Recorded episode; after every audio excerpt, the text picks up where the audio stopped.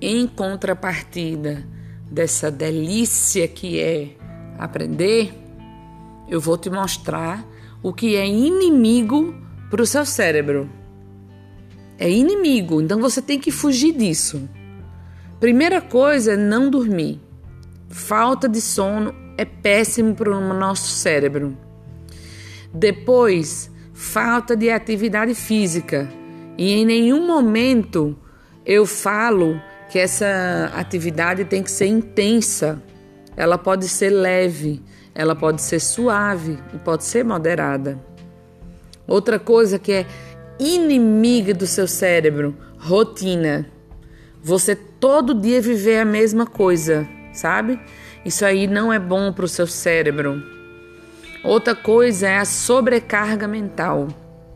Ou seja, várias pessoas te procurando, despejando problemas e deixando você igual um balde de lixo, sobrecarregada, seu cérebro sobrecarregado de informações horrorosas. Isso é horrível. Pior do que tudo isso, a ansiedade, né? Você querer viver o amanhã. Você criar expectativas com o amanhã e não viver o agora, viver o hoje com prazer. Depois, pior do que ansiedade, é falta de organização. A pessoa desorganizada, ela não tem um bom rendimento cerebral. Por fim, os vícios, né?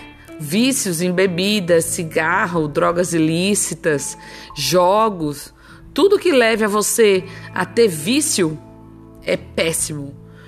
E para fechar com chave de ouro, uma má alimentação. Você não sabe o que você come e, portanto, você não tem saúde e nem alimenta o seu cérebro. Vamos mudar?